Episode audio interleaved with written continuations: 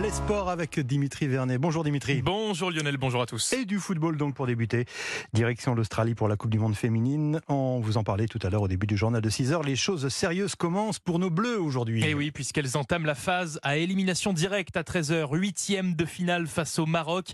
Un match capital face à des Marocaines surmotivées qui rêvent de piéger nos tricolores, notamment un homme, leur sélectionneur Reynald Pedros, le technicien français de 51 ans, espère créer la surprise et il n'aurait aucun état d'âme à éliminer les Bleus. Son cœur est désormais marocain. Écoutez. C'est un match particulier, oui, mais euh, j'aurais absolument aucun scrupule ni aucun remords à battre l'équipe de France. On verra ce qui se passera à la fin du match, mais, euh, mais voilà, c'est c'est un match à gagner pour le Maroc. Reynald Pedros qui annonce donc la couleur. Nos Bleus vont donc devoir se méfier de cette sélection, comme euh, l'a d'ailleurs expliqué Hervé Renard en conférence de presse. Quand on se qualifie pour un huitième de finale, c'est qu'on a beaucoup de qualité. L'équipe du Maroc n'est pas là par hasard.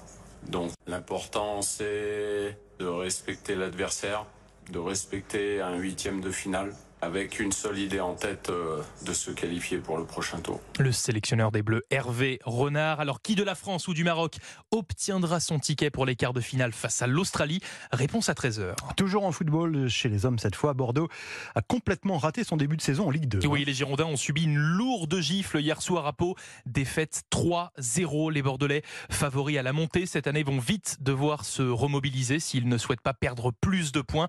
Des points qui pourraient compter en fin de saison. Enfin, en Ligue 1, la reprise, elle, approche. J-4 avant la première journée. Les clubs s'activent donc pour peaufiner leur effectif avant le début du championnat, comme le PSG qui a officialisé hier l'arrivée de sa neuvième recrue, le buteur portugais de 22 ans, Gonzalo Ramos.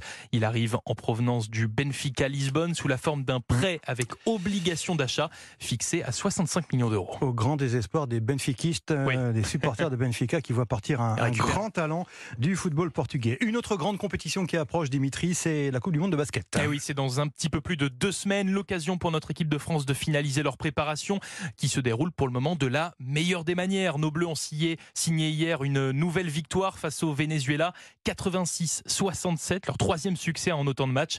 Prochain gros test pour eux demain contre la Lituanie. Enfin, on termine ce journal des sports par une mauvaise nouvelle. Mauvaise nouvelle pour euh, l'un de nos plus grands sportifs français. Oui, cela concerne Renaud Lavillenie, blessé aux ischio-jambiers. Le perchiste a annoncé hier renoncer aux mondiaux d'athlétisme qui se déroulent dans quelques jours.